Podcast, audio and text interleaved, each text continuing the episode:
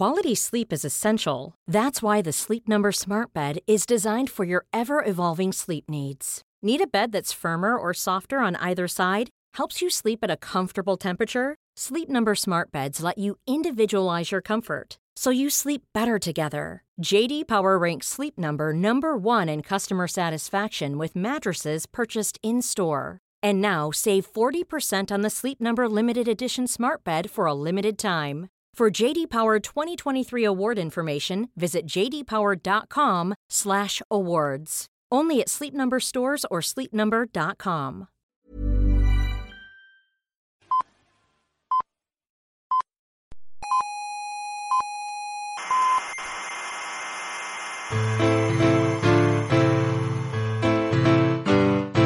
Aquí comienza Coffee Break, la tertulia semanal de la actualidad científica y tecnológica.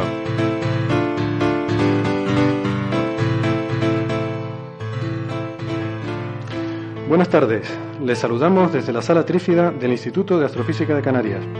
Hoy es día juliano 2.457.241,125. Eh, venimos con el primer coffee break del mes de agosto. ¿eh? Sí, en agosto también estamos aquí.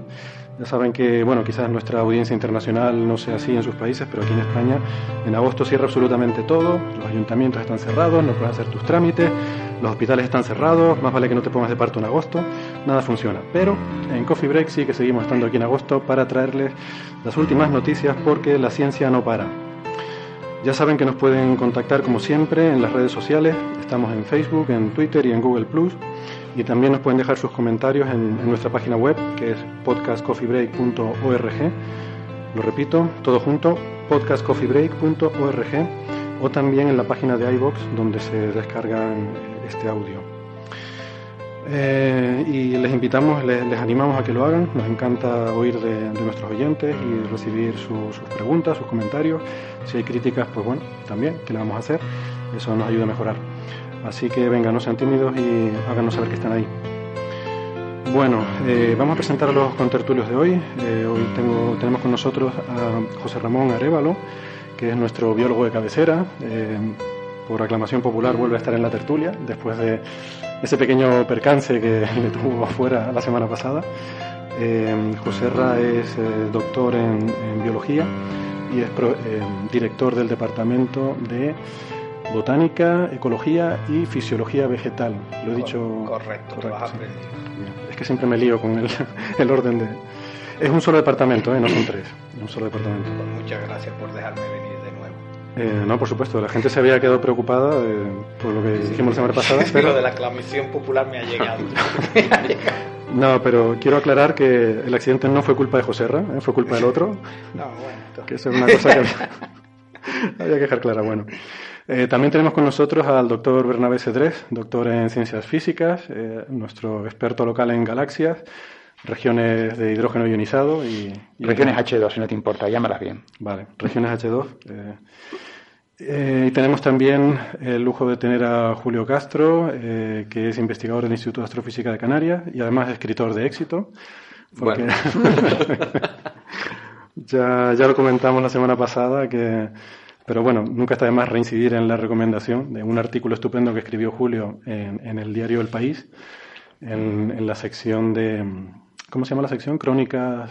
Crónicas de Astromanía. Crónicas de Astromanía. Soy un gran escritor porque hice ese artículo que es el único que he hecho, ¿no? O sea que, pero bueno. bueno eh, pero bueno, sí es verdad que la verdad es que se nota un montón cuando pones algo a un diario como El País, tiene una tirada. Una Yo grabó un disco. Me llama un amigo de mi padre, o sea, te llama gente insospechada para hablar de eso. sí, sí. Pero está muy bien, está muy bien. Um, y nada, pues si les parece, vamos a meternos ya con los temas del día. Um, hoy vamos a pedirles a nuestros oyentes disculpas si nos notan así como un poco nerviosos y tensos, pero es que están aquí los amigos de la televisión canaria que están, están aquí grabando. Eh, pues no sé por qué. Alguien les debe haber dicho que aquí hicimos algo interesante y se deben haber quedado muy decepcionados con lo que están viendo porque tendrían expectativas de que esto sería algo sofisticado y altamente tecnificado y, y nada, y estamos aquí nosotros, ¿no? Así que, así que nada. Eh, bueno, hoy tenemos la verdad que muchos temas muy interesantes y además algunos de ellos que, me alegro mucho que vayamos a poder tratar, pero antes que nada me gustaría empezar con la sección de preguntas de los oyentes. Entonces tenemos un oyente desde Paraguay que se llama Carlos, que nos pregunta en Facebook, eh, nos hace una pregunta muy interesante, porque eh, él se quedó con que cuando hablamos de, del tema de ciencia ficción y hablamos de las máquinas del tiempo, pues allí comentamos que Claro, si tú haces una máquina del tiempo y no tienes en cuenta que la Tierra se mueve, pues tienes un problema, ¿no? Porque la Tierra se, mueve por el espacio, tiene una velocidad de rotación de 1700 kilómetros por hora, una velocidad de traslación, etcétera. Entonces, si tú simplemente viajas en el tiempo, pues vas a acabar en medio del espacio vacío, si no te mueves con la Tierra, ¿no? Entonces, bueno, eh, ahí dimos algunos números y, y, a Carlos esto le llamó la atención y nos pregunta que cómo se saben, cómo se saben estas velocidades, ¿no? Entonces, bueno, algunos, en algunos casos no es muy difícil, en otros pues ya sí que es un poquito más complicado. Por ejemplo, lo fácil lo voy a contestar yo, que es lo de la Tierra. la velocidad de rotación pues es muy fácil, sabemos cuánto mide la Tierra y sabemos que da la vuelta sobre sí misma una vez al día, cada 24 horas. Pues nada, sabiendo la longitud del Ecuador, que son unos 40.000 kilómetros, en 24 horas nos sale 1.700 kilómetros por hora. Esa es la velocidad en el Ecuador de eh, rotación de la Tierra. Y luego la traslación alrededor del Sol son unos 108.000 kilómetros por hora, ¿vale? Que es bastante más rápido. Eh, pues es lo mismo, es saber cuánto mide la órbita de la Tierra y dividir eso por la duración de un año, que son 365 días. Entonces esa división nos da, nos da el tema. Lo, difícil ahí es averiguar la distancia que hay entre la Tierra y el Sol. Exactamente, eso no es trivial. No es una tontería. No es trivial. Pero bueno, se ha hecho desde los tiempos de los griegos con mayor o menor precisión, evidentemente. Pero sí, quizás las mediciones más fiables datan de mm, bueno, de cuando se pudo medir por radar la distancia a Venus, ¿no? Porque Efectivamente. lo que hace es triangular con los planetas. Pero bueno, hay otras técnicas con paralaje y demás, lo que pasa es que no son tan precisas, ¿no? Eh, no sé, Bernabé, si quería eh, dar un poco más de detalles sobre esto. Yo quería hablar sobre la de las galaxias, porque pregunta cómo sabemos eh, a qué velocidad. Si me puedes decir la pregunta exacta, porque no la tengo delante. Sí, es que otro, otro de los parámetros que mencionábamos es que el Sol a su vez se mueve en torno a la galaxia a 800.000 kilómetros por hora, ¿no? 900.000. Bueno, ahí está. Y entonces, pues, bueno, la pregunta del oyente es cómo se sabe eso, ¿no? Eh, no, no, no, esa no, la mía es la siguiente. E, esa la voy a responder al final y no la voy a responder bien. vale, pues esta, esta es más complicada, o sea, es muy simple conceptualmente, pero es más complicada técnicamente porque involucra movimientos propios. O sea, hay que medir cómo se mueven las estrellas de nuestro entorno con respecto al fondo de estrellas distantes. Y bueno, pues al final sabemos eso, que esa es la velocidad a la que eh, nos estamos moviendo con respecto a, a eh, Hay que saber también la distancia al centro de la Vía Láctea, cosa que tampoco es trivial. Y hay que saber la distancia al centro galáctico, sí. Efectivamente, eso no, no es trivial, es bastante complicado, más que nada porque también está oscurecida y, y no, no es tarea fácil. Existen un montón de, de, de diferentes mediciones lo que es el centro. Qué pena que no tengas ningún galáctico aquí. Tienes un extragaláctico que soy yo, pero no tienes ningún galáctico que nos sacaría de dudas. Pero bueno, en principio no es un tema que esté diga, no, es tanta la velocidad de la Tierra, que tampoco está claro dónde está puesto exactamente el sistema solar. Se sabe más o menos, pero no se sabe con certeza la posición. Por lo tanto, lo que es la velocidad a la que se mueve el Sol alrededor de la Vía Láctea, pues bueno, Sí, se sabe aproximadamente, pero no se tiene un número tan claro como, por ejemplo, en la siguiente pregunta que es cómo se sabe la velocidad con la que se mueve la Vía Láctea. Esa ya es más sencilla de hacer y, y se basa en, en, ver a qué velocidad se están moviendo las otras galaxias con respecto a nosotros. Y esto sí es muy fácil de ver, utilizando el efecto Doppler, el desplazamiento al rojo de las líneas de emisión de, de las diferentes galaxias con respecto a nosotros. Y, y así es muy fácil saber que nos estamos moviendo eh, con respecto al centro del cúmulo de Virgo a una, creo que son 300 kilómetros por segundo aproximadamente. Sí, bueno, yo lo tenía anotado aquí en kilómetros pero de, todas formas, antes de movernos a, eso, yo simplemente quería mencionar que en la órbita del Sol alrededor de la galaxia son unos 200 millones de años, ¿no? Que sí. Es, un número bastante, bastante impresionante, ¿no? No tanto, la Tierra tiene 4.000 millones de años, o sea, da unas cuantas vueltas alrededor de la Vía Láctea. ¿eh? Sí, ha dado unas 20 vueltas, ¿no? Y, pero una cosa también que hay que aclarar, que mucha gente creo que no lo sabe porque ven la forma de las galaxias con estos brazos en espiral, es que las estrellas no se mueven por los brazos, o sea, no es que sea un remolino de estrellas, como puede dar la impresión visualmente, ¿no? Las estrellas siguen órbitas, más o menos circulares, en torno al centro galáctico. O sea, esos brazos que se ven es una cosa aparente. Sí, es una cosa aparente. Es como cuando tú te vas por la autopista y te encuentras con un camión.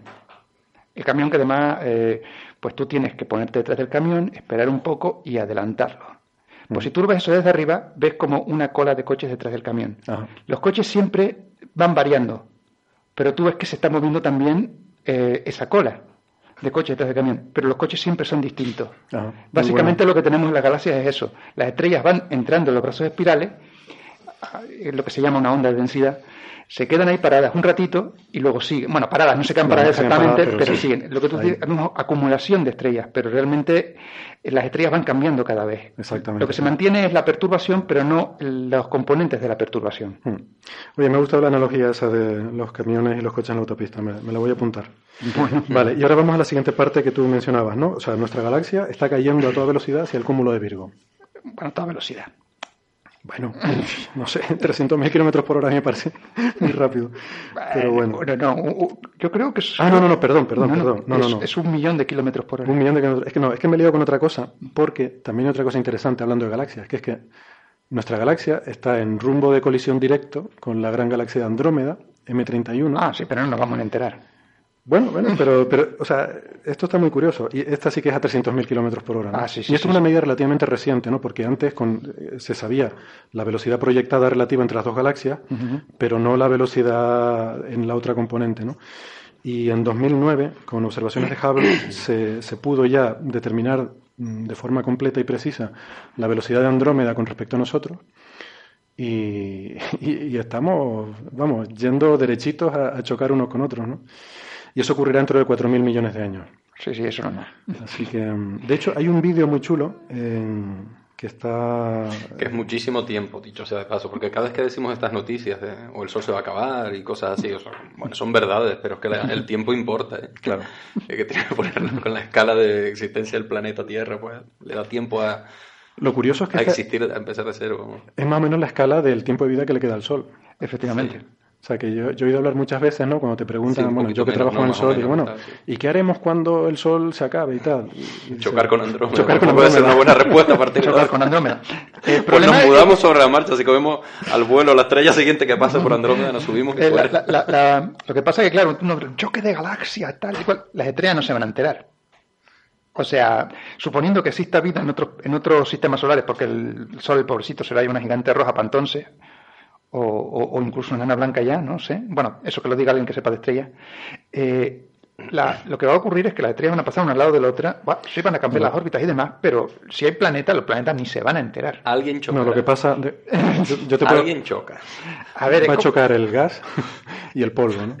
Pero, pero sí que es cierto que las estrellas son, son perturbadas, que decir, muchas sí, estrellas cambian sus órbitas. Van a salir expulsadas de la galaxia. Sí, pero ya les importa, pero si hay planetas, al planeta les importa lo mismo, porque los planetas se mueven de manera solidaria con las estrellas a ver, y no se van a enterar. No necesariamente, porque en los, en los detalles está el diablo, ¿no? O sea, cuando hay un merger de galaxias como este, tan grande, se dispara un montón la formación estelar, ¿vale?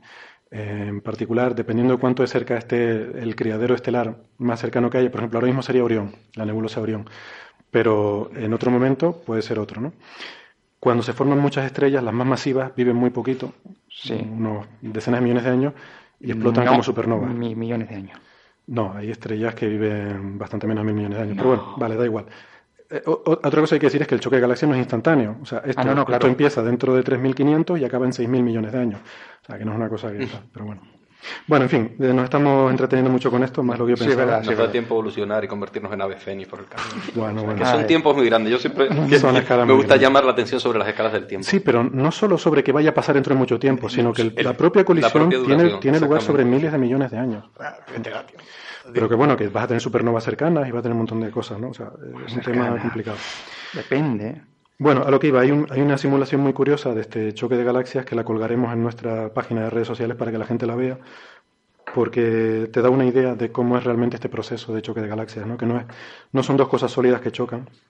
No, no, no, millones de años, como que decenas de, de años, no de miles de años, de millones de años, Héctor. ¿Qué he dicho?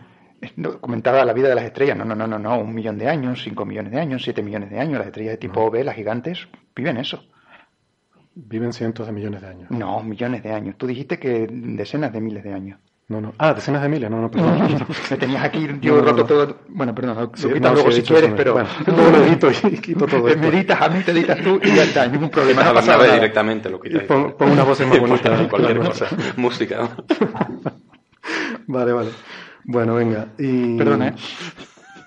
¿eh? Tenía más, más, datos aquí apuntados, pero yo creo que nos hemos entretenido mucho con esto. Hay otra pregunta que, vamos a ver, yo la saco aquí por mera curiosidad científica, ¿eh? que nadie piense otra cosa. Y es que hay una oyente que se llama Inmaculada que por Facebook nos pregunta si por una noticia que ha visto sobre una especie de, píldora para aumentar la libido eh, en las mujeres, o sea, una especie de Viagra femenino. Y yo esto, pues bueno, me he estado documentando, eh, pero, insisto, por un tema de curiosidad científica exclusivamente, no, sin ningún otro tipo de interés. Es que ha habido anteriormente intentos de colar que la, famosa píldora esta de la Viagra, eh, pues también servía para, para, mejorar el, la, libido en las mujeres, ¿no? Y, pero esto no, bueno, se, han hecho estudios y tal, y en la mayoría de los casos sale que no, no, tiene mayor efecto. Lo cual es lógico, porque es un efecto muy, muy fisiológico el que, el que hace la Viagra, ¿no? O sea, se trata de aumentar el flujo sanguíneo en los genitales mm, del hombre para propiciar que sea más fácil eh, la erección. Pero eso en una mujer, en principio, pues bueno, está bien que tenga más flujo en los genitales, pero Mm, eso en principio no tiene efecto sobre la libido, que es algo más psicológico. ¿no?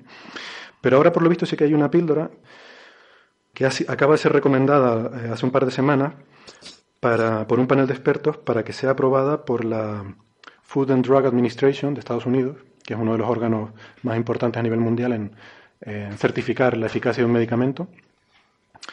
Pero esto es una píldora que actúa a nivel de cerebro, ¿no? Eh, se llama, el, el compuesto se llama flibanserin y lo que se hace es que actúa sobre los niveles de dopamina y serotonina en el cerebro, ¿no? Eh, yo no sé si han leído algo sobre este tema, ¿no? Es que hay una confusión, eh, yo creo importante. No es que yo sea un experto en Viagra ni nada de eso, pero yo lo, que sé es por los correos que me llegan, y eso, claro, junto con los de alargamiento del pene, que no sé, por qué me mandan esas cosas a mí, pero bueno, mm. eh, cosas que me sorprenden. Pero hay una, la confusión es confundir líbido con difusión eréctil. Creo que se dice libido. libido, no me acuerdo el acento ahora. Yo creo que el libido puede haber dos acepciones. Yo creo que el libido es cuando te quedas pálido. Eso bueno. La libido, como bien dice, es una cosa y la otra es el problema de la difusión eréctil, que, que, es lo que la Viagra ayuda a mejorar, eh, que ha sido fruto de una casualidad. Curiosamente, los músculos del pene, los, eh, los, miembros cavernosos del pene son los mismos que los del corazón. La Viagra se utilizaba para problemas de corazón y se dieron cuenta de forma indirecta que servía también para la disfunción eréctil. O sea que hay una relación directa entre pene y corazón, a pesar de que algunos no lo crean.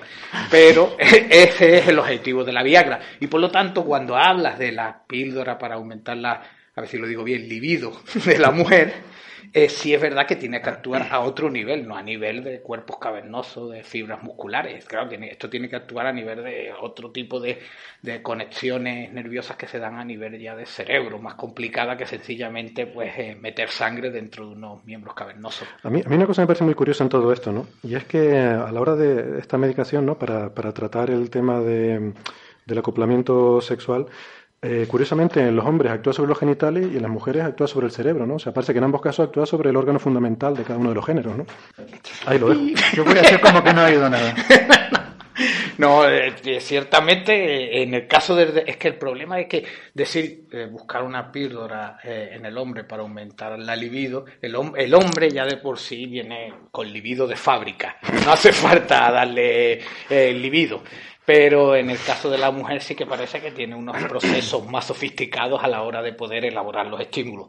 Por lo tanto, no es que no sean eh, importantes los dos casos la libido, pero sí es importante eh, distinguir eh, lo que es un problema funcional de un problema ciertamente más de estímulo. Bueno, en cualquier caso, yo creo que lo que sí es interesante es que parece que este medicamento realmente es efectivo, que no es, no es placebo, por lo que, por lo que se ha visto en las pruebas que se han hecho, y que por lo tanto pues pronto va a haber una, un medicamento también para la mujer, ¿no? Porque es que esto, mm, a ver, parece una tontería, pero ha habido también, o sea, la historia está las, mm, las conspiranoias, ¿no? Las teorías conspiranoides no se dan solo en las ciencias del espacio, ¿no? Y si el hombre fue a la luna o no y tal. O sea, también hay gente que dice que el, el, el Viagra femenino no ha existido hasta ahora porque hay una especie de complot machista para que la mujer siga siendo una especie de esclava de... Bueno, en fin, yo creo que esto le vas a decir tú a las farmacéuticas si pueden ganar dinero o no, le vas a venir con complots machistas, ¿no? Me parece que, en fin, que teorías de la, de la conspiración hay en todas partes, ¿no? Y bueno, pues yo creo que esto, pues, por lo menos va a contribuir a que, bueno, que haya más igualdad en este sentido, ¿no? Que, no, sobre todo es una cuestión clínica, ¿sabes? Porque realmente los problemas estos de los problemas relacionados con la vida sexual o con la sexualidad siempre se tratan con una frivolidad, pero son problemas clínicos. Hay gente que realmente. son, campos, son campos abonados para las farmacéuticas también. Es ¿eh? un campo se, invierte, en el que... se invierte un montón en el caso de la disfunción eréctil. Bueno, hemos tenido múltiples, eh, eh, múltiples soluciones a lo largo de los últimos 100 años, cosas muy, muy absurdas como la de meterte una bomba para inflar aire dentro de un pequeño cánulo que te pongan en el pene, que bueno, no deja de ser una solución temporal porque la libido, lo vuelvo a decir, no era el problema en el caso del hombre. Pero eh, es una cosa que al día de hoy, eh, ciertamente, eh, ahora se investiga más en la mujer, pero el hecho que la mujer no tenga libido no te hace a funcional.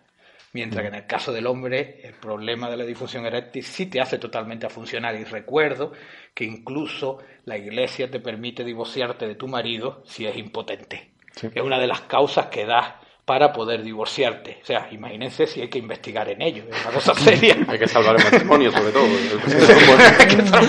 no podemos dejar esto a, libre albedrío, porque empezarían a divorciarse. yo escuchando, realmente es una droga, ¿no? da un poco de miedo, no habla nada de... Sí, porque si afecta sobre... Yo entiendo que... De, eh, de hecho, la, la, marihuana tiene unos efectos bueno, bastante favorecedores de la libido de la mujer. Me han contado, me han contado. Se ve y la cerveza.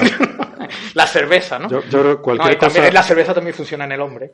A ver, cualquier cosa que disminuya la capacidad cognitiva de cualquier ser vivo eh, aumenta o fomenta eh, la capacidad de, procrear, eso está claro. Bueno, venga. vamos a pasar el tema, venga. Vamos a, vamos a pues nada, eh, esto era en cuanto a preguntas de oyentes. Todo esto, insisto, ha surgido porque nos lo han preguntado. Nosotros no tenemos, no tenemos nada que ver con esto. Sí, sí, claro. Pero ahora, hablando de temas que sí, yo eh, estoy muy contento. Eh, la verdad que me, me, da mucha alegría el poder dar esta noticia que, de la que vamos a hablar ahora. Y la verdad que esto es un gusto. O sea, yo no sé por qué la gente se pone a oír informativos generalistas y telediarios y cosas donde solo te dan malas noticias y cosas deprimentes de guerras y de corrupción de políticos y tal. Cuando puedes escuchar este programa donde damos noticias de ciencia que normalmente suelen ser cosas positivas. Normalmente las noticias de ciencia suelen ser buenas noticias, ¿no? Entonces yo creo que debería ser prescripción médica que por cada tres telediarios tienes que escuchar un coffee break. Por lo menos. Pues, pues nada, entonces la noticia esta que me ha puesto a mí de muy buen humor es que eh, han llegado los primeros resultados de una eh, prueba clínica eh, importante de la primera vacuna realmente eficaz contra el ébola y los resultados han sido realmente espectaculares. la, vacuna ha tenido una eficacia prácticamente del 100% y, y, esto es una muy buena noticia. ¿no? De hecho, hay gente que habla aquí de que esta puede ser la bala de plata contra el ébola, de que el ébola pues mm, lo, podemos dar ya por, por desaparecido. Y, en fin, lo que pasa es que todavía esto hay que tomar algún poco de prudencia porque son los resultados, digamos, no oficiales. O sea, todavía falta que se pronuncien sobre esto pues la Organización Mundial de la Salud o la Agencia Europea del Medicamento, la Food and Drug Administration, lo que sea, ¿no? Eh, el otro día, si se acuerdan, en el programa anterior dimos una noticia muy buena también sobre la malaria. Sobre la malaria. Una vacuna contra la malaria. En aquel caso era la confirmación oficial ya de la Agencia Europea del Medicamento, aunque la eficacia era relativamente poca, era solo un 30%. ¿no? Este sería el caso opuesto, ¿no? Es una eficacia total, prácticamente el 100%, pero mm, de una primera prueba clínica. O sea, no es, todavía esto va a llevar tiempo ¿no? para para tener su, su confirmación pues mm, oficial, ¿no? Pero está muy bien, o sea, y además aquí hay historias curiosas también porque estas pruebas normalmente llevan mucho tiempo, pero en el caso del ébola, porque nos hemos puesto todos muy asustados, pues se ha hecho muy rápidamente, ¿no? Ha habido ahí un, esfuerzo internacional, incluso acuerdos para saltarse eh, los protocolos que se siguen normalmente en esto, y lo que normalmente se hace en 10 años, pues aquí se ha hecho en un año.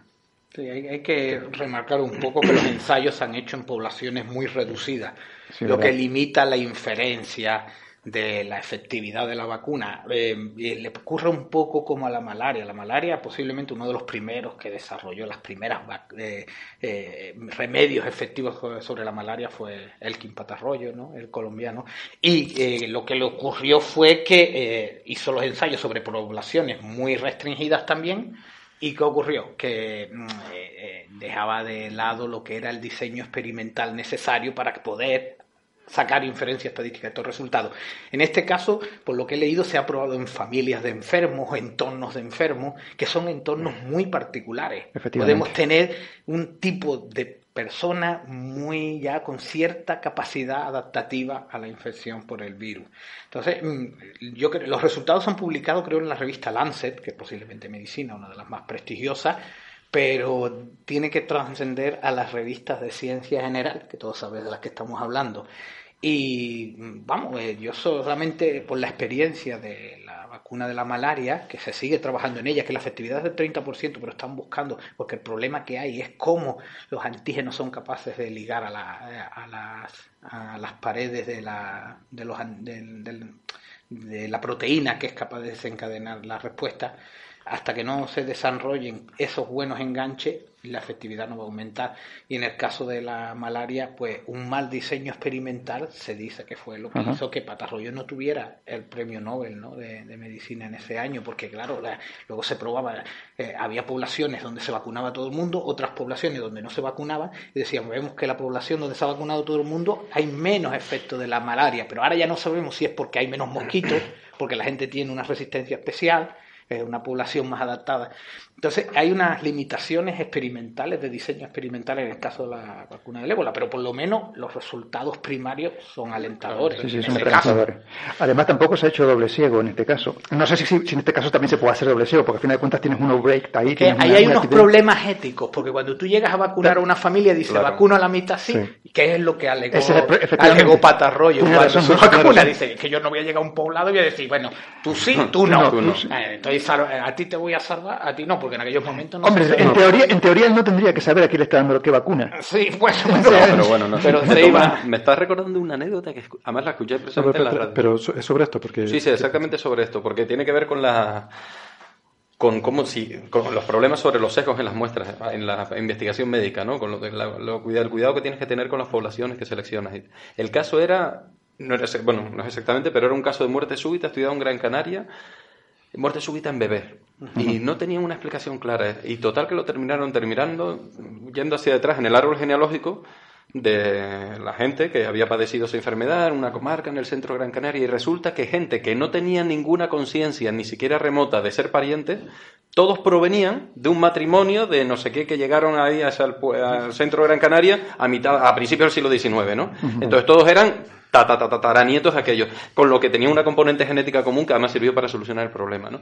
Pero claro, si tú haces un estudio en esa población donde aparentemente ni siquiera los más viejos del lugar recordaban ningún parentesco, pues al final estás teniendo un sesgo, porque sí puedes estar sesgándote sobre un, pues determinado perfil genético de la población. Esto lo arregla los diseños experimentales, muy exquisitos de edades, de personas, de poblaciones, eh, eh, evitar la pseudo replicación eh, en, las muestras, porque si tú te vas a una población, quiera que no, una relación tienen entre ellos. Seguro. Tienes que irte de una Hay que cambiar geográficamente, ¿no? pero las investigaciones médicas. Yo lo que pienso que en, en, medicina te, te, plantea un. Por ejemplo, yo lo hago con parcelas pues a una la quemo y a otro no, y me da lo mismo la que quemo y a la que no.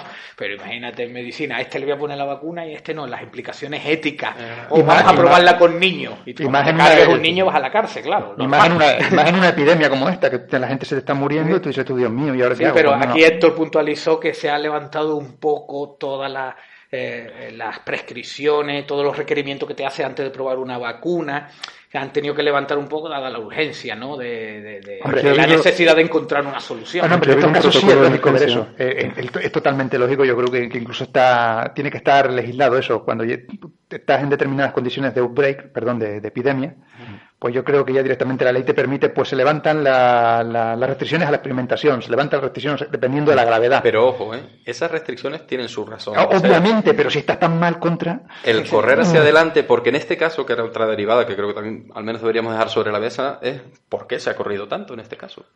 Porque eh, en concreto el continente africano está plagado de plagas, nunca mejor dicho, o sea, perdón por la redundancia, ¿no? O sea, verdaderas pandemias de enfermedades, algunas no son probablemente tan mortales, pero afectan gravemente la calidad de vida de las personas, etcétera, ¿no? ¿por, qué? ¿por qué en concreto el ébola? ¿Cuánto influye la alarma social en Occidente? Muchísimo. Muchísimo, es evidente.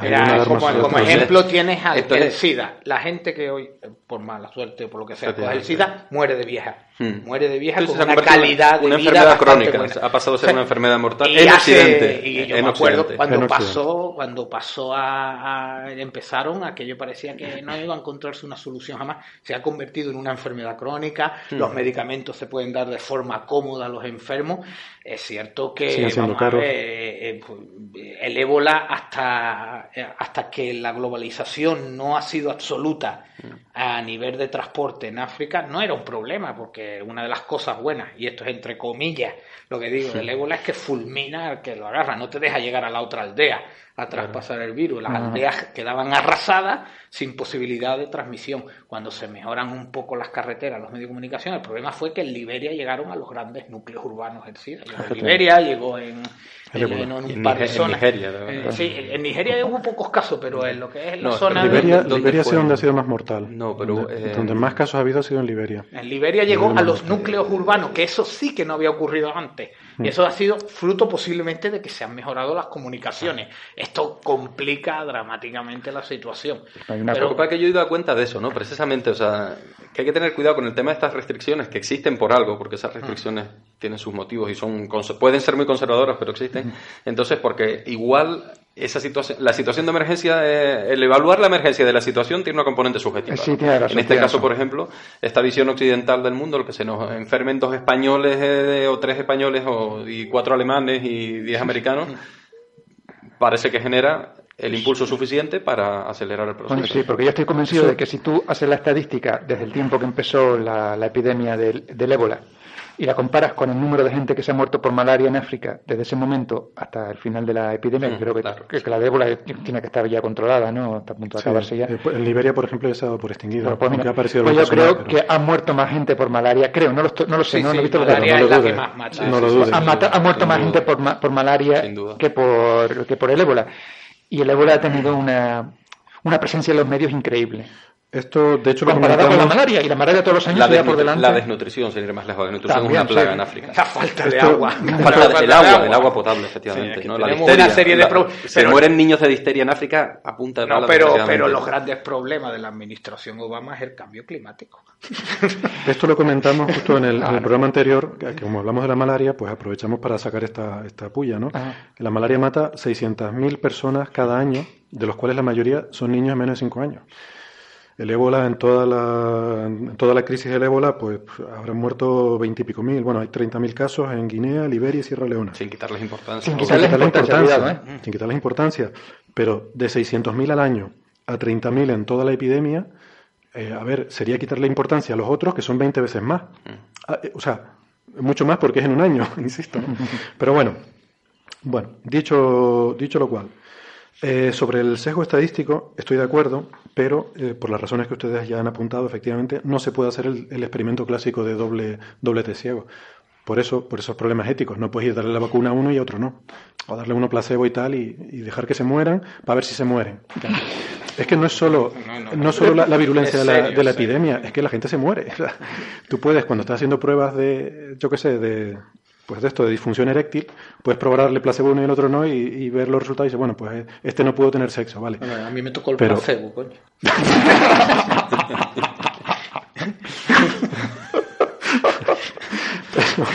Pero, pero con el ébola, pero con el ébola no. me gracias.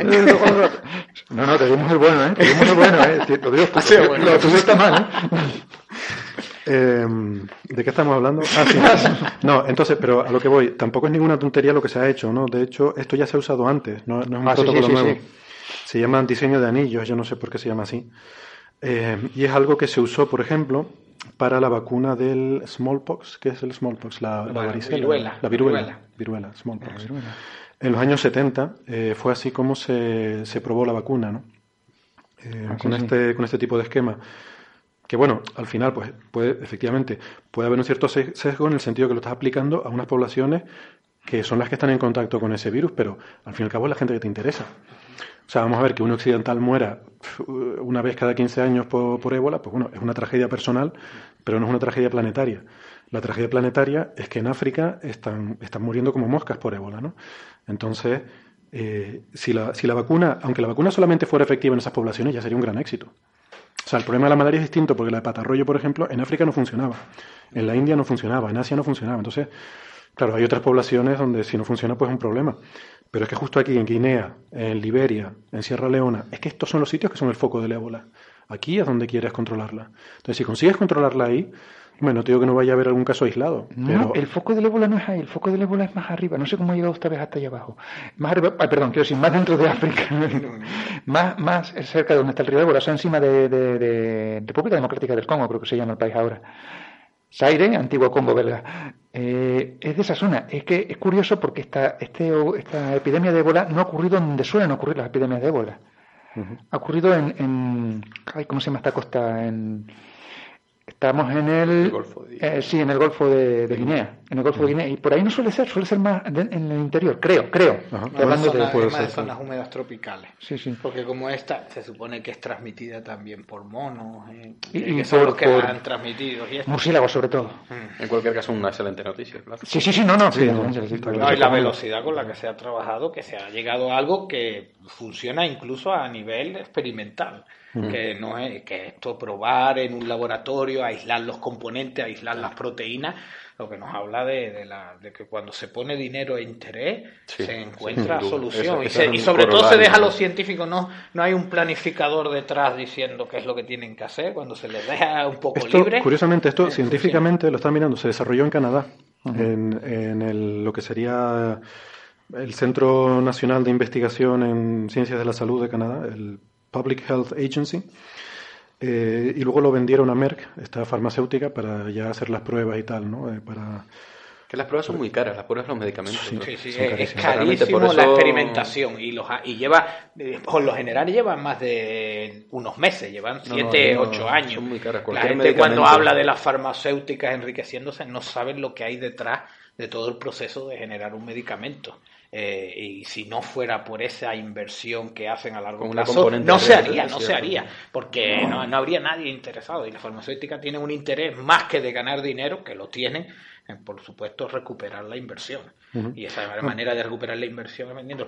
Muchas enfermedades de estas raras que hay en África, todas las vacunas, eh, no se dice mucho porque no quieren que se sepa, están pagadas básicamente por grandes corporaciones, Microsoft, eh, Adobe y todo esto, pagan el total de la producción de vacunas de determinadas enfermedades. Y esto eh, son las propias corporaciones las que se niegan, la, eh, incluso la, esta Nestlé está detrás también del pago de muchas vacunas, pero no quieren que se sepa, porque claro, dice, porque si paga esto, pues págame a mí también el equipo de fútbol mío y todo esto.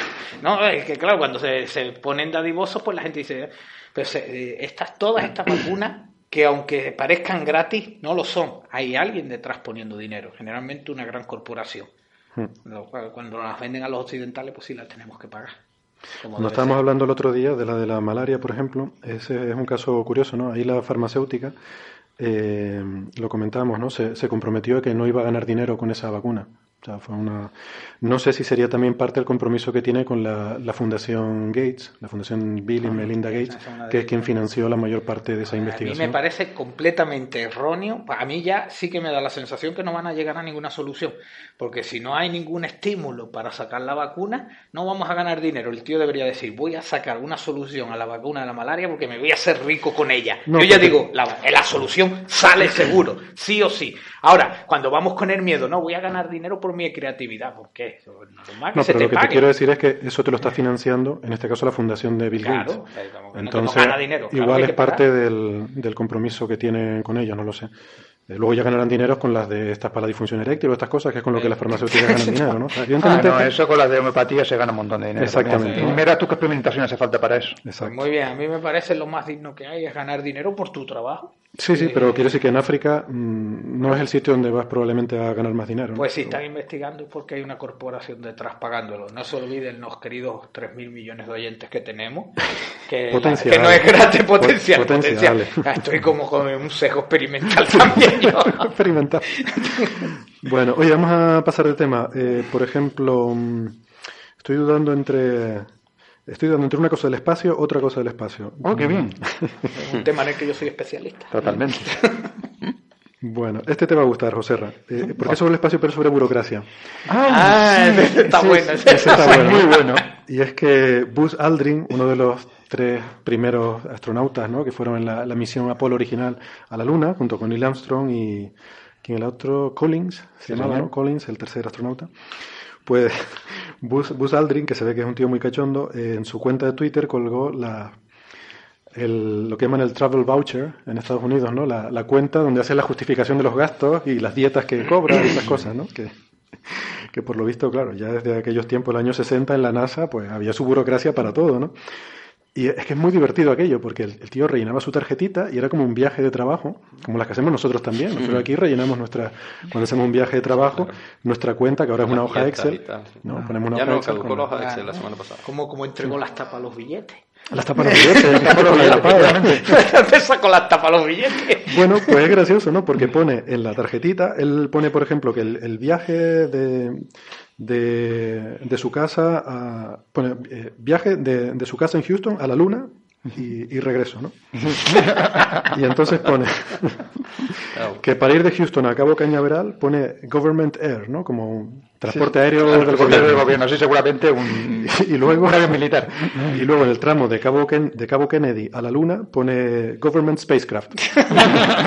una, una nave del gobierno o algo así.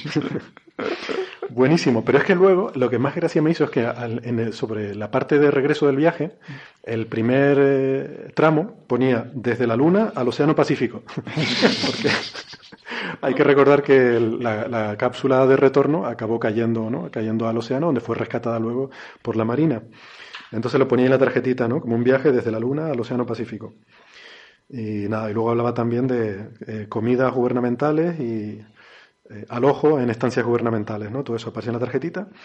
Y una, un reembolso de 33 dólares con 31 céntimos. Sí, pero no explica de, de- de dónde vienen esos 33 dólares. No veo factura por ningún lado, ni No sé está exactamente qué explicado, son. ¿no? Vamos a ver, acaba de venir de la luna, como si se lo quiere gastar en lo que le dé la gana. En lo que se lo gastó Rodrigo Rato, me da igual. Porque acaba de venir de la luna, pues puede hacerlo.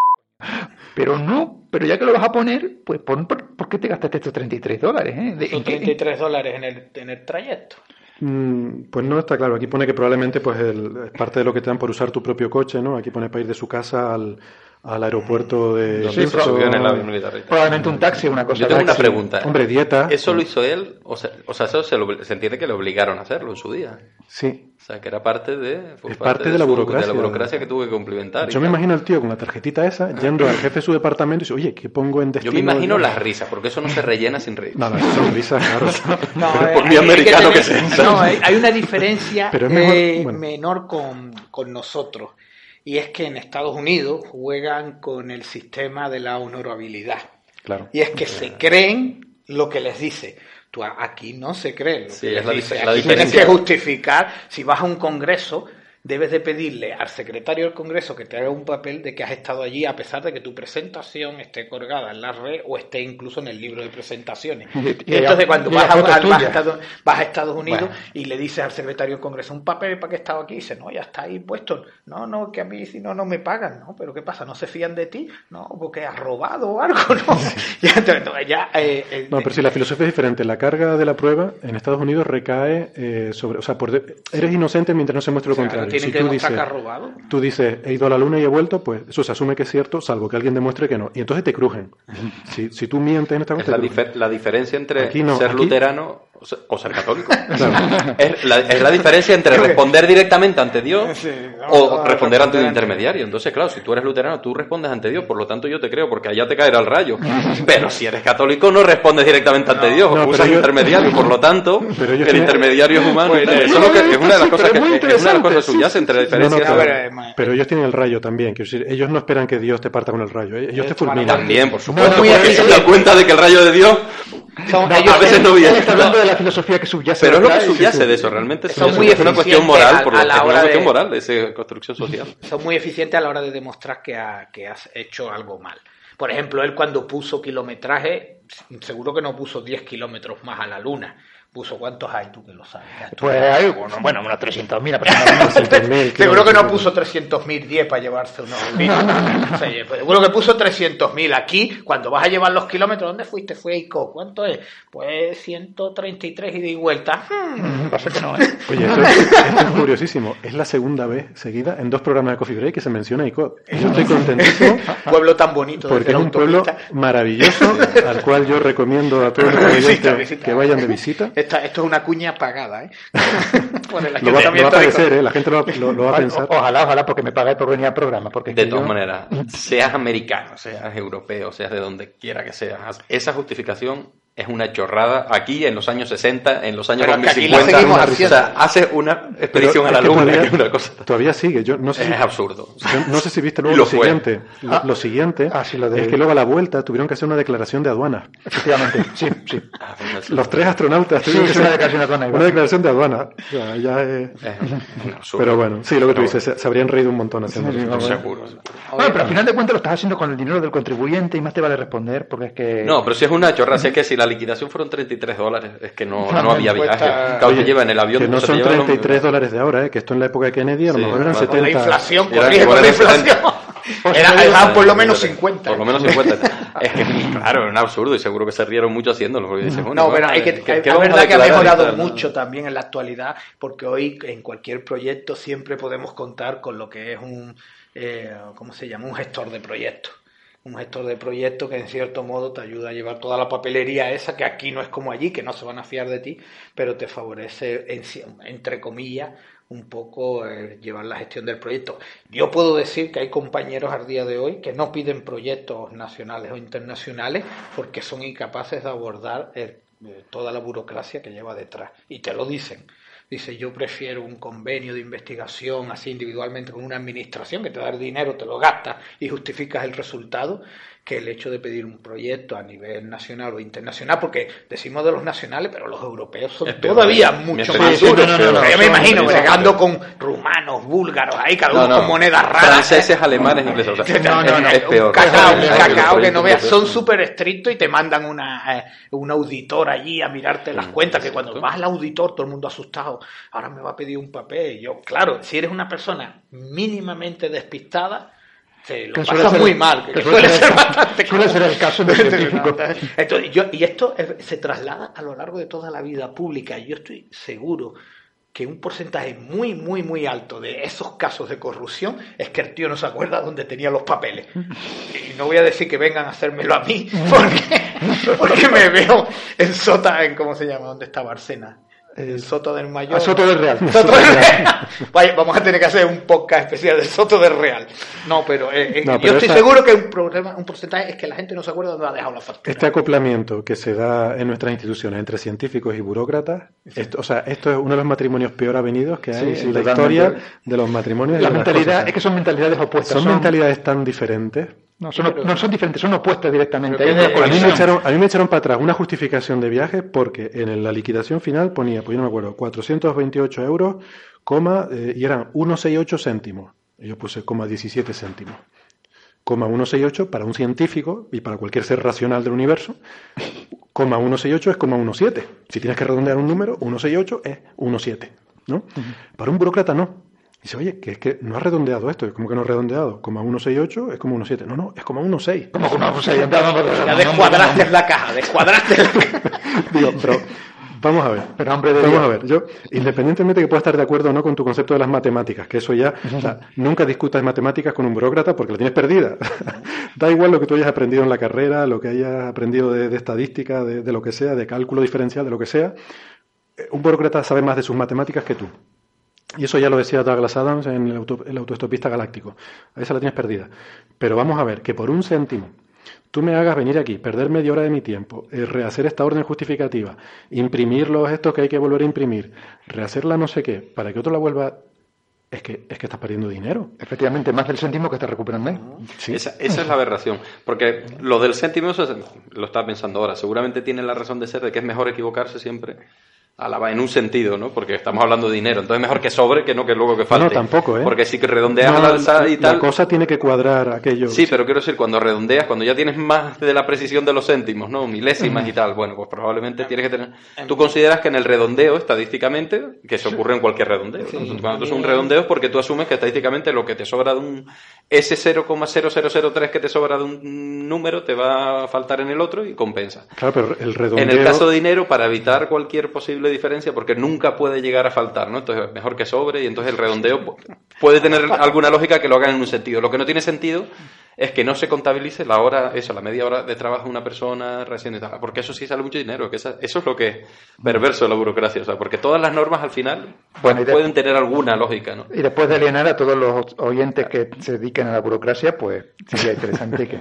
Yo tengo una pregunta, no, una escuché muy corta. Pero es muy difícil, ¿eh? O sea, quiero decir, yo, yo les tengo muchísimo respeto, porque el trabajo que hacen yo sería incapaz de hacerlo, es una cosa que es tremendo, no sé.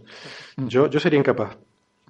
Aparte por mentalidad también, ¿no? Porque eh, es lo que tú decías, José, tienen que ser tan ordenados y tan... Eh, yo soy totalmente caótico. Sí, eh, basta entrar a cualquiera de nuestros despachos, ¿no?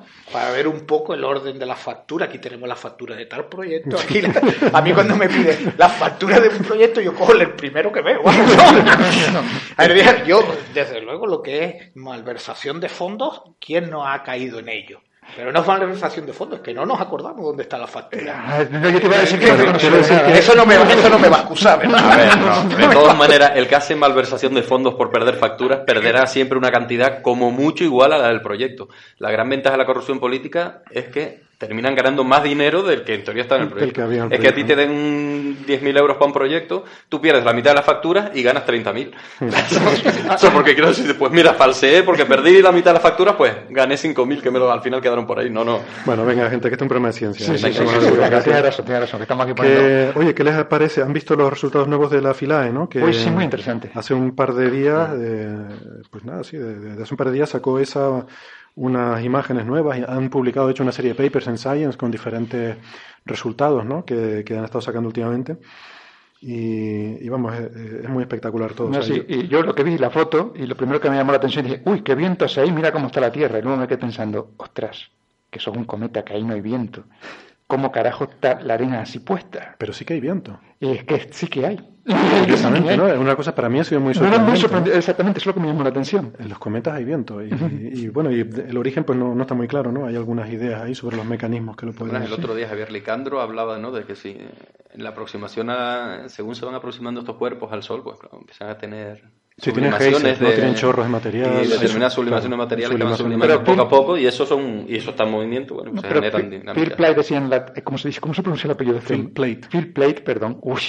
Phil Plate decía, eh, decía que, que, él pensó en eso también, pero luego pensó, no, no, no puede ser que sea cierto, que la sublimación cree, cree esas corrientes de aire suficientes como para, para, para desplazar el material, ¿no? material, pero luego parece que sí, que realmente sí tiene razón, que o eso, o que realmente hay viento en esa zona. Bueno, no sé, es un, cometa. Sí, es un cometa, no sé. En el imaginario es una cosa como una cola echando. O sea, que tampoco me parece tan inimaginable pensar que algo se mueva ahí. Ah, no, pero claro. Yo siempre me lo imaginaba. Su destino es acabar en las navidades encima del portal Exacto, yo me lo imagino como la, como la, como la estrella de Belén. Si ese es su destino. Hombre, si me lo pones así, no sé. y además tiene también diferentes, diferentes tipos de material, ¿no? Eh, incluso hay algunos... Esto, es una cosa curiosa, ¿no? O sea, ya estamos empezando a hacer análisis químico de, de estos materiales porque el filae, aunque, bueno, es verdad que la cosa no salió bien porque no se consiguió anclar y ha estado dando tumbos por ahí y ahora está, hace tres semanas que está perdido y tal. Pero del tiempo que sí estuvo funcionando y estuvo mandando datos, bueno, uno de los experimentos que tenía, que salió mal, era un, taladro con el que iba a taladrar y sacar una muestra del suelo del cometa y hacer un análisis químico, ¿no? Entonces, claro, eso no pudo funcionar porque no se ancló al suelo, se quedó tumbado de lado y el taladro pues no, no pinchaba en ningún sitio. Pero, pero sí que tiene también, em, tiene también un instrumento, o sea, eh, para, para medir en el aire, o sea, hay, hay, unos tubos en los que iba a recoger muestras del aire en el cometa y hacer análisis de la composición química.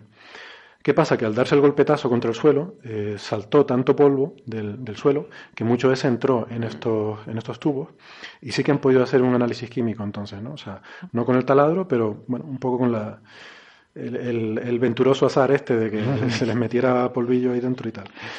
Y bueno, han encontrado 15 tipos diferentes de moléculas Muchas de ellas son moléculas eh, orgánicas, o sea, basadas en carbono, y que hay que volver a insistir. No quiere decir que haya No, no, que, que sean relacionadas con la vida, sino simplemente son moléculas de, de- que tienen el átomo de carbono.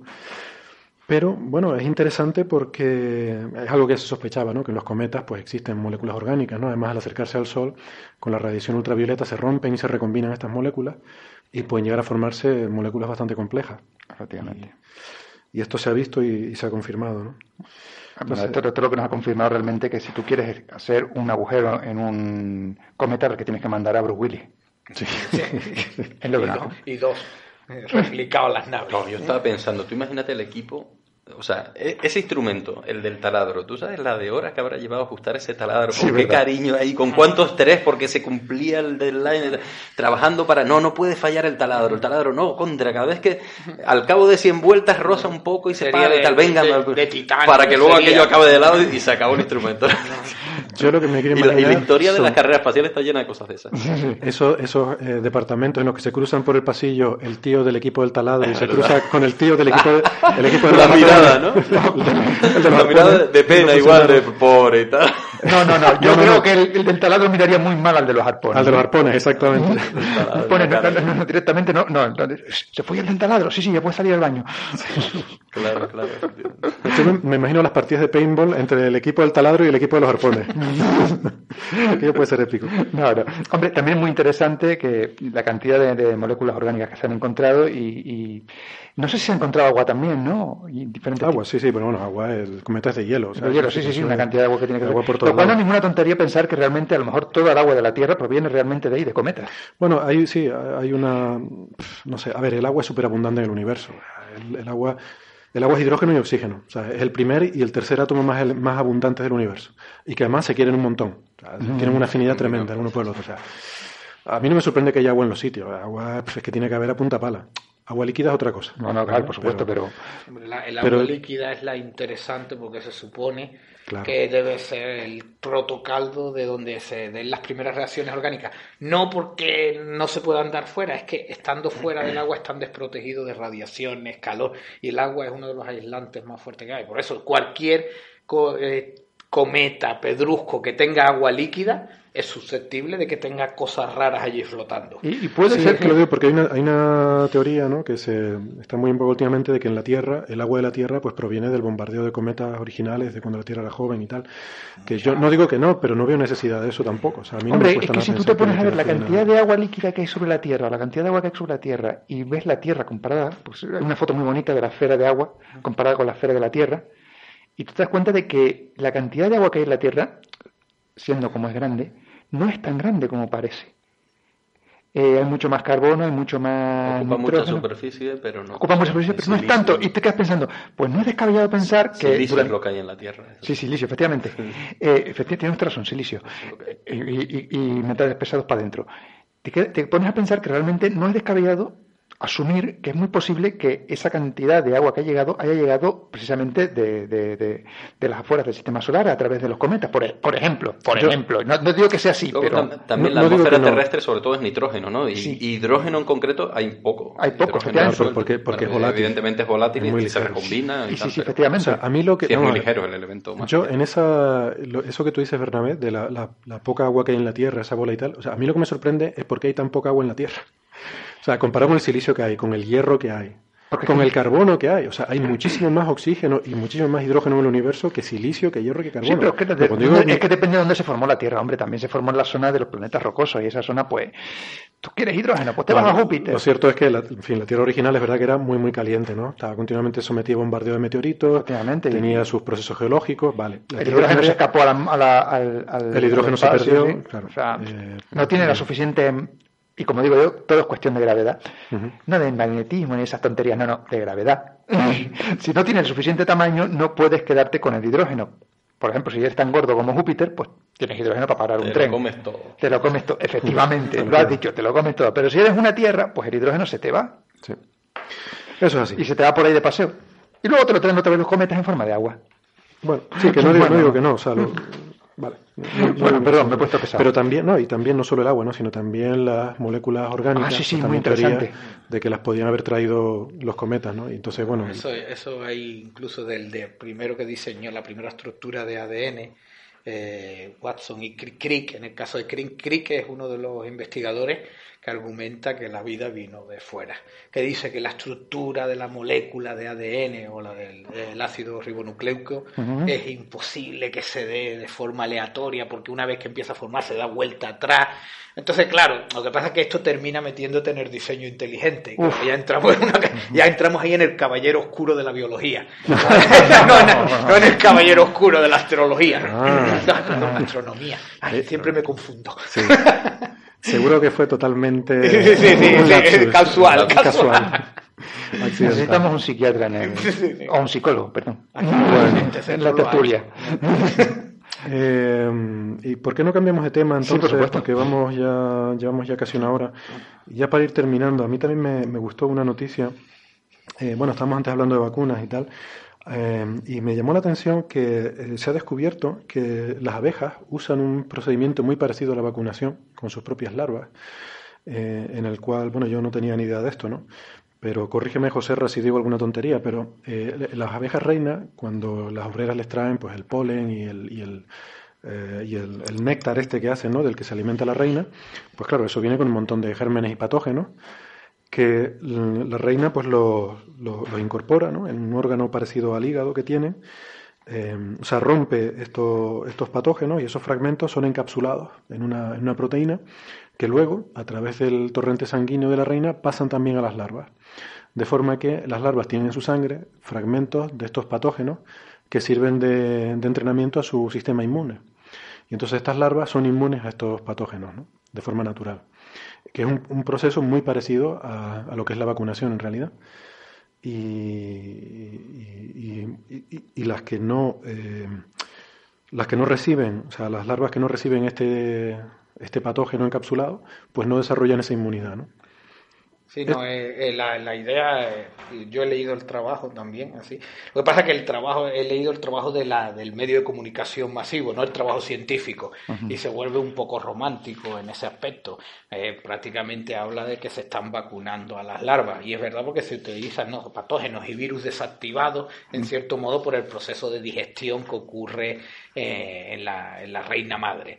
Pero eh, no es una cuestión de vacunación, es una cuestión meramente evolutiva. Aquellas, aquellas colmenas, aquellas reinas que no eran capaces de traspasar estos patógenos desactivados, pues obviamente dejaron de prosperar y no es que haya, bueno, es solamente un mero hecho evolutivo de coevolución entre patógenos y abejas. Y esto ocurre no solamente con abejas, que luego cuando nos ponemos a investigar, pues todo lo, cualquier organismo vivo está expuesto a miles de peligros en forma de microorganismos que deben de estar vacunados contra ellos. Y estas son las formas en las cuales pues evolutivamente han logrado buscar esa solución. Es una forma, en cierto modo, pues de poder prosperar a lo largo del tiempo, como nosotros hemos prosperado también. Eh, meramente un proceso de coevolución. De hecho, eh, solamente un detalle, hablando de las abejas, hay un problema aquí en Canarias con las abejas, porque se les está, sobre todo porque hay muchas colmenas, se está trayendo la abeja esta europea, eh, que es la buena para la miel, y se le está considerando un problema para la flora canaria, porque son lo que se denominan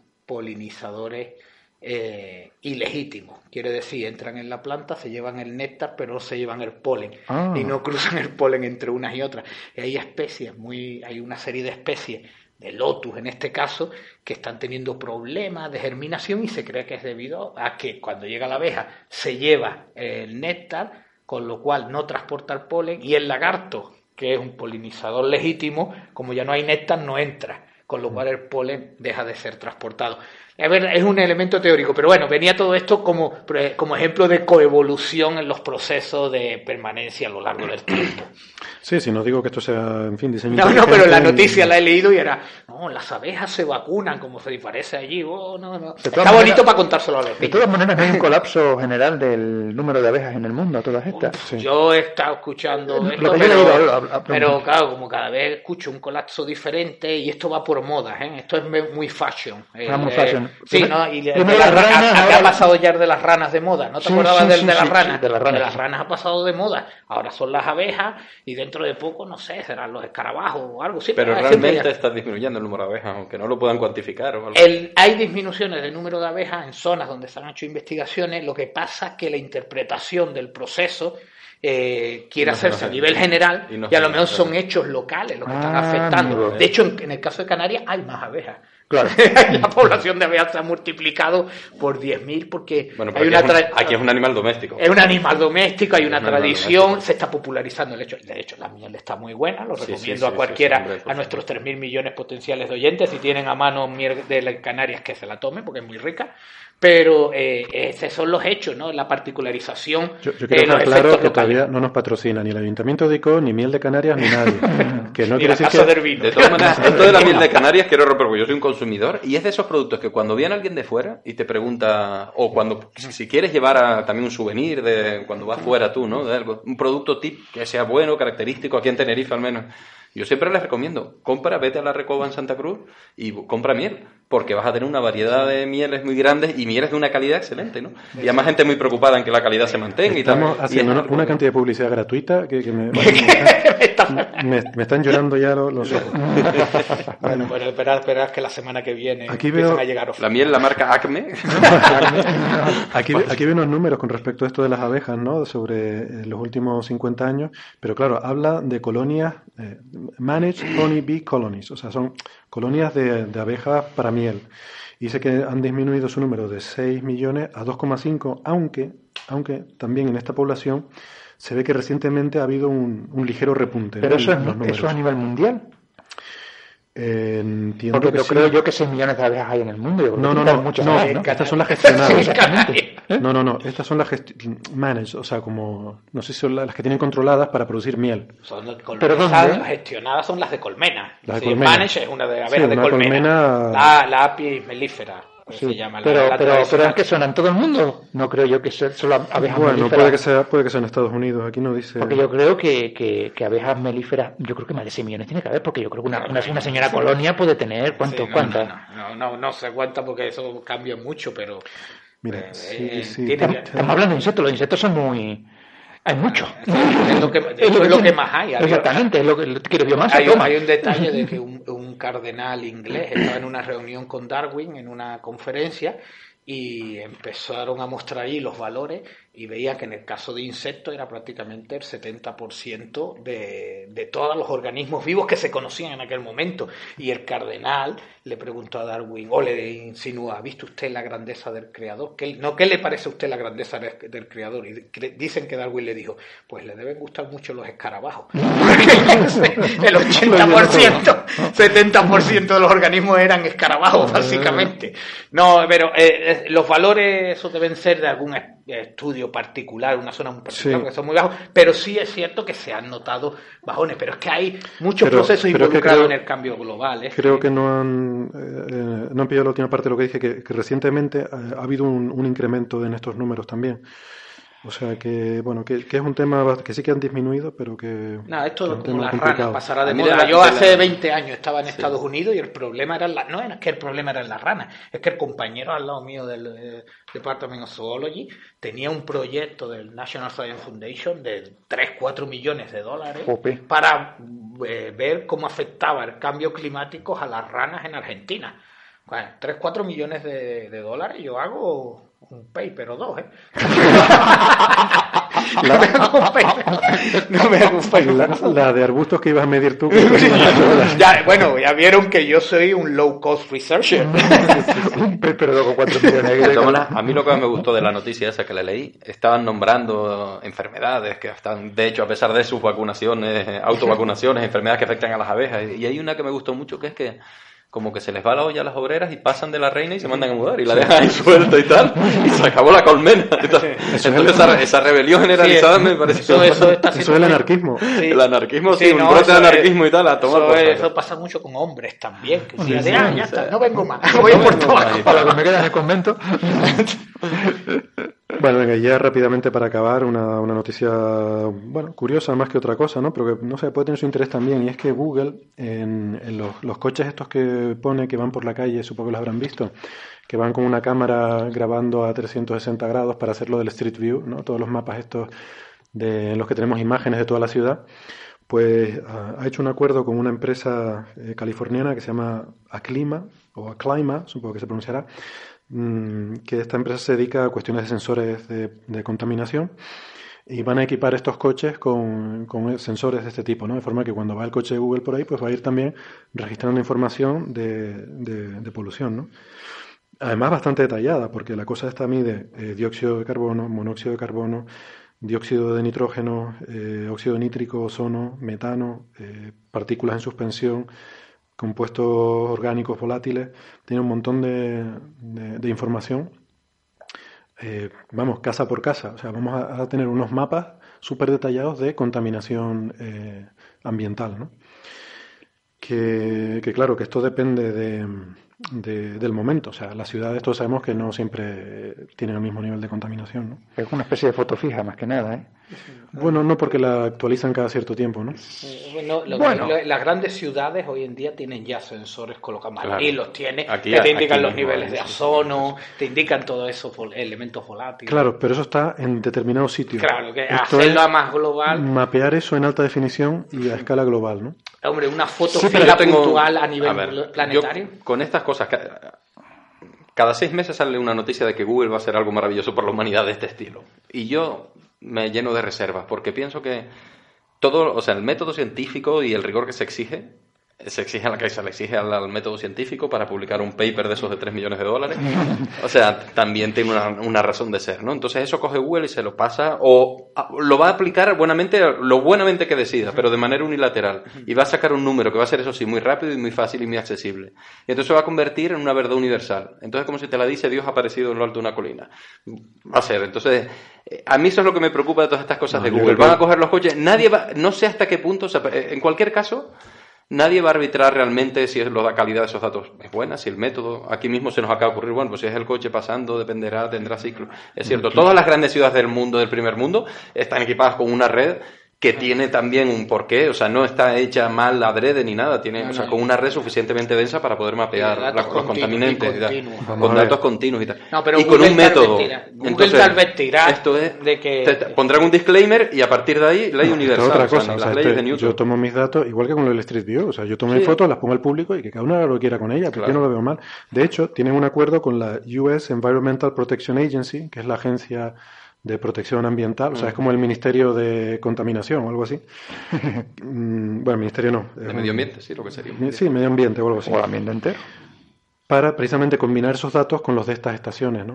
porque a mí una cosa me gusta, que es que eh, esto están empezando a hacerlo en Denver, la experiencia piloto es en Denver, que es una ciudad que además yo conozco bien y, que le tengo mucho cariño. contaminada, además. No, está bastante contaminada, pero Denver tiene una cosa curiosa, que es, bueno, como muchas otras ciudades, eh, que es que se, eh, hay días, dependiendo de las corrientes y de los vientos, o sea, hay días cuando aquello es la calma chicha, que está toda la nube de humo ahí encima de la ciudad, además la ves, o sea, según, según te acercas ahí por la autopista, la US 36, cuando hay una curva de las giras y ves de repente los rascacielos y tal, hay veces que no ves los rascacielos. Y dices, uff, hoy nos vamos a meter ahí, ¿no? Eso, nos eso será la calima. Y ahí, sí, pero, pero ahí, ahí la calima viene de, la fábrica. No viene del desierto del Sahara. Y, hay otros días que no, hay días que está corriendo el, viento, ¿no? Y tú llegas allí y, se ven los edificios. O sea, que, que, aquello cambia tal. Entonces yo creo que, eh, entonces, claro, esto no es lo mismo un día que otro. Entonces imagino que la idea es ver cómo escalan estos mapas de contaminación con las medidas que sí que tienen resolución temporal de estas estaciones de la, de la agencia esta medioambiental. ¿no? no le veo yo mucho sentido. Mm, ¿Por qué? Bueno, tú tienes una foto fija de un momento y dices, ay, sí, qué bonito. Pero aquí tengo este sensor que lleva funcionando de 24 horas, 7 días a la semana y me da variaciones y tal. Pasa el coche por delante y te calcula esto. Sí, muy No, bien, pero es para validarte el método, porque si te mide lo mismo donde está el sensor, quiere decir que donde está midiendo que no hay sensores, los datos Ah, no lo bueno. suficientemente son en cierto modo Sí, fiables. pero el coche Yo no va a la pasando todo el día. la idea es que tú tienes el sensor aquí. Tú tienes que tener una buena red de puntos de toma de datos. Pero como- eh, como cualquier y se modelo, modela, sí. no, y se modela con una resolución fantástica. Porque Sí, no. está en una- en la, la resolución de los modelos, no- de hecho, hay una teoría que habla de que eso sería un tema no para abrir justo ahora, pero que lo dejo ahí, que es en el cuando los modelos numéricos sustituirán a los sensores, ¿no?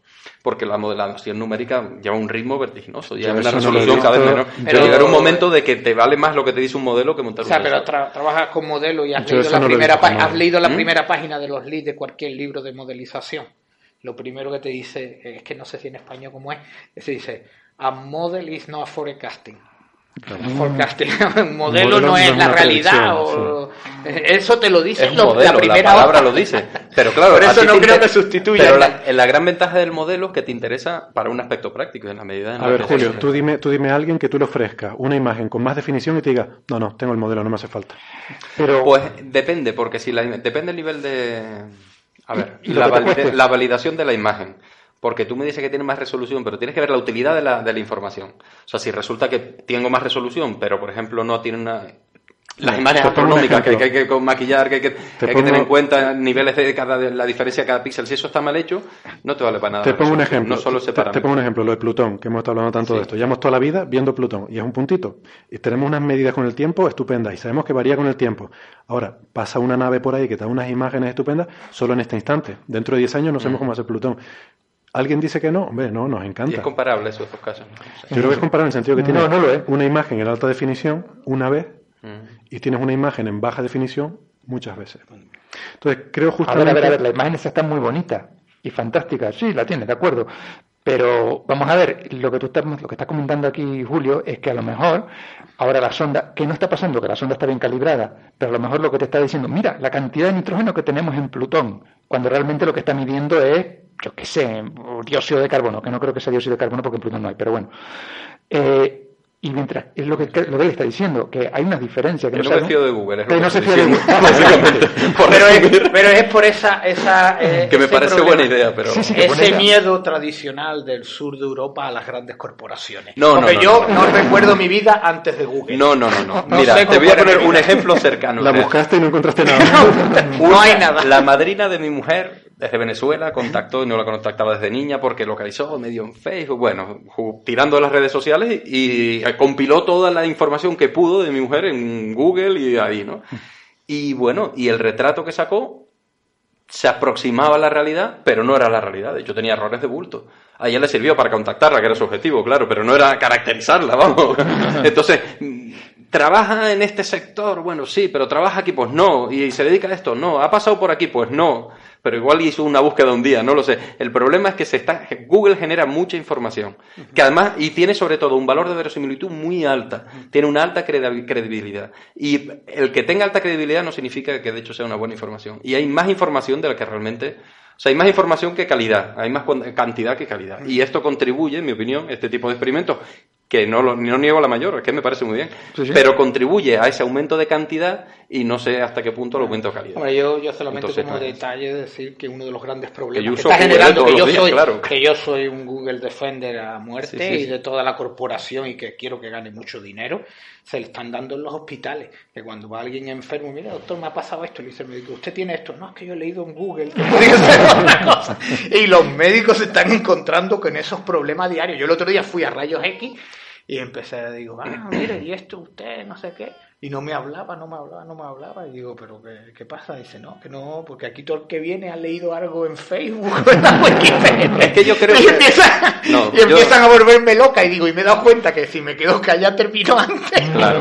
De todas formas, ahora que mencionas eso en, te- en temas de hospitales y tal, un, eh, una cosa que ha sido un avance y que es una cosa muy curiosa, que los tíos se han dado cuenta de que pueden detectar eh, la propagación de epidemias siguiendo las búsquedas que hace la gente por determinados síntomas. Bueno, eso sí, igual que y eso es una herramienta que ya existe, ¿no? Y lo de las tendencias es una A ver, maravilla. para publicidad, Eso- que es el equivalente a eso, Pero esto no es publicidad, esto es más salud. busca- sí, pero, Esto es salud. pero y, puede final ser, y puede ser lo mismo. Oye, son datos, datos. son datos no confirmados, no han pasado peer review. No, no lo que quiero decir no, es la, pero, la son, pero son estadísticas que están ahí. Claro, la diferencia, y en el caso de la medicina se aplica bien, la diferencia entre formación e información. Google proporciona información. A ti te, tú te puedes leer toda la información médica que te proporciona Google. Si no eres médico, vas a tener serios problemas para interpretarla, ¿no? Que es lo que le pasa a la gente. No, yo es que leí en Google y tal, y el médico dice, joder, leyó en Google el síntoma, que te- el catedrático que yo cuando estaba en primero dijo que lo vio una vez, un viaje que hizo a Bélgica y no sé cuánto, o sea que será, y en cambio este lo leyó y piensa que lo tiene, ¿no? o peor aún, Porque que lo no tiene la formación. o peor y esa aún, que lo diferencia escuchó en es clave. podcast. O igual lo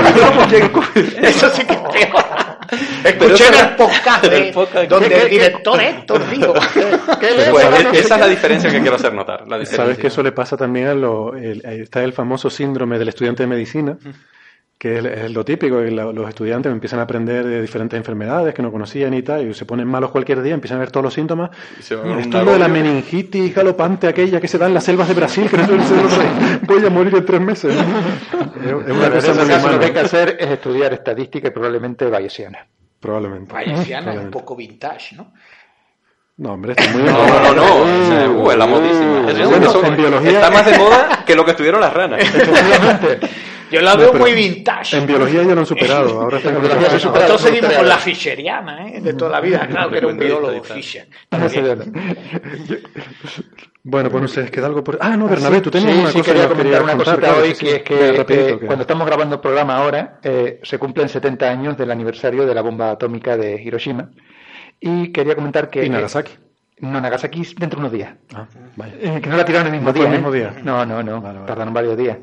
Para ver, cómo reaccionaban los japoneses y los japoneses lo que estaban era cagados de mierda. De, bueno, eh, eh, hay un- una entrada muy buena en el, en el blog de, de la pizarra de Yuri, www.lapizarrayuri.com, en el que se discute esto y lo, lo discute mucho mejor que, que lo que podamos discutirlo nosotros aquí, aunque nos tiremos cuatro horas. Bueno, habla por ti. Que él es un, pe- un especialista. Bueno, yo conozco a Héctor y, y sé que lo va a discutir mucho mejor que lo que discutiremos Héctor y yo. Seguramente muchísimo mejor. Y quería recomendarlo y también recordar que, que a lo mejor sería interesante hablar sobre la energía nuclear un día. Si te parece bien, claro. Sí, y espero que no sea porque haya noticias, porque ahí sí que no suele ser. Ah, es verdad, que tú hablas de noticias, sí, es verdad, tienes razón, perdón, a veces me olvido de... Sí, Eh, sí. Bueno, les recomiendo que vean eso porque además él, él- él tiene acceso a, a documentos secretos, ya desclasificados obviamente porque han pasado 70 años del ejército estadounidense, y es un, un artículo muy bueno porque en él se ve cómo se decidieron qué ciudades iban a, iban a llevarse la bomba atómica, y se ve que, que si bien Hiroshima estaba desde el principio, Nagasaki entró un poquito por rebote, la pobre. Y está bastante bien. Y era eso. Y recordar esta maravillosa onomástica. Pues lo, lo leeremos. lo aniversario, leeremos, perdón, pero- onomástica. Onomástica es de nombre aniversario. Pues, pues sí, la verdad es que fueron, la verdad que fue una de las mayores barbaridades ¿no? que, que han ocurrido en la historia. Sí, pero tiene que ver con la ciencia, por desgracia. Si abre un gran debate que no es Bueno, el momento cualquier arma- sí, no, no. abre, Da para abre un debate. Da para largo. Toda abre un debate ese tema. Cualquier arma es un avance científico y las guerras siempre son, por desgracia, situaciones, incluso la Guerra Fría, lo comentamos el otro día, Sí, donde, se, donde avanza mucho la ciencia, ¿no? porque de repente se ve todavía más que lo habitual el, el útil- la, la utilidad que puede tener el, el desarrollo científico. ¿no? Un día, un día podemos contar grandes avances eh, debido a la, a la ciencia militar, que incluso en ecología se han dado grandes avances a la ciencia militar. Hombre, en realidad todo consiste en mandarte contra ti un proyectil a la velocidad adecuada. Estamos aquí con las leyes de Newton, básicamente. sí, pero de maneras cada vez más, más elaboradas. Cada vez más Y elaborado. más lejos, y más lejos. Si la física realmente es simple. Muy simple, sí, sí, sí. Intercambio de momento lineal, Es básicamente. la tecnología, es la tecnología lo que va avanzando. Bueno, pues, pues muy bien. Eh, ¿Cuánto llevamos hoy? Vaya, una hora, más de una hora y veinte minutos. Me hemos pasado. En fin, nos hemos pasado un poquito. Nada, prometemos que el próximo programa lo haremos más corto. Venga. La idea original tú- 45 minutos. Sí, lo recuerdo, lo El recuerdo. problema es que estamos en agosto y trae poca gente. Deberías traer más gente. Cuando viene más gente dura menos, me parece. Sí, bueno. Pues nada, yo en cualquier caso estoy agradecido a, los contertulios que han venido y porque además en agosto sé que en fin, es, difícil eh, de sacar un ratito para, en fin, to- todos tenemos seguramente cosas en mente que hacer, estar en la playa o estar descansando, pero la ciencia no para y nosotros tampoco, así que aquí seguimos en Coffee Break. Y, nada, gracias a nuestros oyentes también por estar ahí, que por cierto nos han dicho que no nos preocupemos, que la longitud del programa no es importante, que quieren que si, si lo hacemos más largo, mejor. Así que yo, la verdad que estoy más tranquilo después de haber oído esos comentarios. Y nada, recordarles que estamos en las redes sociales, eh, nos vemos la próxima semana y nos vemos también en las redes sociales si quieren que, que nos hablemos por ahí, ¿vale? Venga, saludos. millones. Saludos, adiós, gracias. Hasta luego.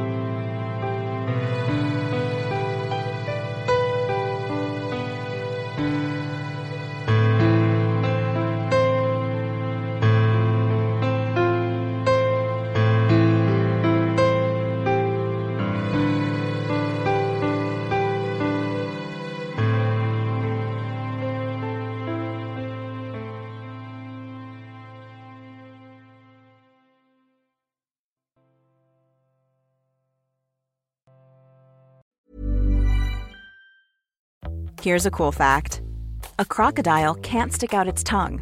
Another cool fact you can get short term health insurance for a month or just under a year in some states. United Healthcare short term insurance plans are designed for people who are between jobs, coming off their parents' plan, or turning a side hustle into a full time gig. Underwritten by Golden Rule Insurance Company, they offer flexible, budget friendly coverage with access to a nationwide network of doctors and hospitals. Get more cool facts about United Healthcare short term plans at uh1.com.